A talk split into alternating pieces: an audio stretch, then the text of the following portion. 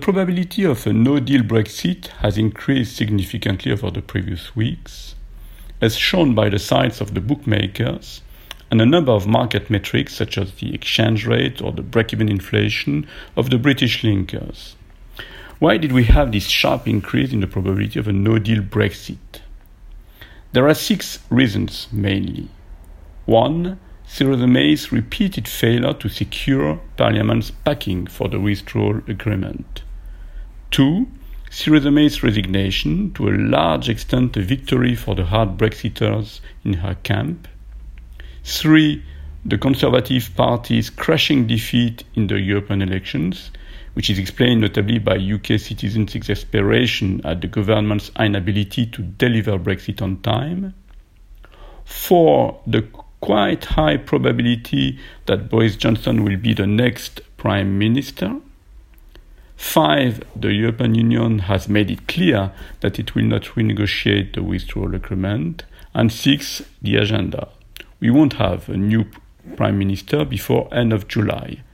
Then there will be the summer recess, and then the party conferences.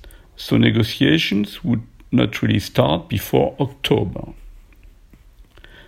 So our scenario is the following. Boris Johnson will become prime minister. He's currently campaigning against Jeremy Hunt. He will try to renegotiate the withdrawal agreement without conviction, will fail. But in the meantime, he will have prepared the country for a no deal Brexit, which will take place the 31 of October. What does preparing the country mean? It means putting in place continuity plans, equivalences in the financial system, and other measures aimed at smoothing the shock. Actually, the no deal Brexit will be a managed one by opposition with a disorderly one. The main risk to this scenario is that the parliament can bring down the government in two different ways. The first one is through early elections, and the second one through a vote of non confidence. But the big parties would put themselves at risk with new elections. Brexit Party and the Lib Dem could uh, could make a very good score in spite of the British electoral system, which favors the big parties. On top of that, would MPs threaten to bring down the government, Boris Johnson could prorogue Parliament, as he reminded last week, which would equate to a temporary Parliament dissolution. The risk of a new referendum, by contrast, seems quite weak.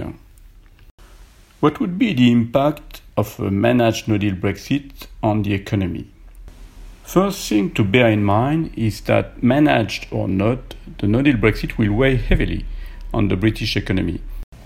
In fact, uh, the Brexit risk has already cost the country dearly companies had to adjust to this risk through contingency plans. Many resources have been devoted to their uh, preparation, and a sharp rise of inventories in Q1 ahead of March uh, 29, which was supposed to be uh, the Brexit day. Investment has fallen uh, last year quite significantly, and confidence, both uh, household and business uh, confidence, has fallen as well. A rapid calculation shows that UK GDP is 25 to 60 billion uh, sterling lower than it would have been uh, with no uh, Brexit risk. A managed no deal Brexit by the end of uh, October would trigger a decline of UK uh, GDP. UK GDP would uh, fall three consecutive quarters from the last quarter of this year. On a year on year basis, it would decline from Q1 to Q4 uh, next year. The total loss of wealth compared uh, to a growth trajectory, even a moderate one, say 1.5% per year from uh, now, uh, would be uh, 130 billion sterling by the end of next year. The main explanation for the decline in GDP would be obviously uh, net export, since the UK has uh, the good idea of creating barriers between itself and uh, the EU, its main uh, trading partner. But also investment because of the drop in domestic demand and the uncertainty about the future relations uh, between the UK and uh, the EU. We can still think that the UK will eventually strike a trade deal with the EU. Consumption will fall with the, with the fall in real wages, the rise in the savings rate, or the decline in consumer credit.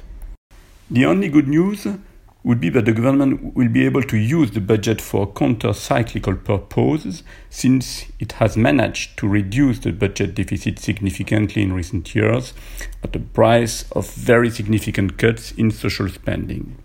Currency can also be used uh, at a as a lever for growth, with, of course, uh, the limit of inflation. If inflation increases too much, the FX uh, weapon could become counterproductive. What will be the monetary policy of the Bank of England in case of a managed no deal Brexit? The Bank of England made impact studies of uh, different scenarios of a no deal Brexit. In the case, for example, of a disorderly Brexit, uh, according to the Bank of England, the shock could be more important than the 2008 crisis. We do not expect this kind of shock. We do expect a managed no deal Brexit and a shock which would be much less uh, significant. And based on this assumption, uh, the base rate uh, would be back to 0.25%. It should fall to this level quite rapidly after a cut in December and another one in March uh, next year.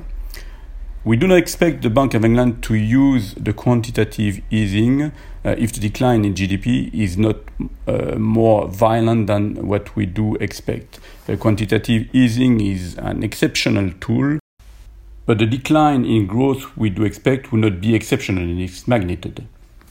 So the conclusion is that A, uh, we are heading towards a no deal Brexit, and Boris Johnson will probably be the future Prime Minister. B, uh, the impact of a managed no deal Brexit on UK economy will be quite significant. And three, uh, the Bank of England will cut its rates. Uh, the base rates will be uh, 50 basis points lower by uh, March of next year.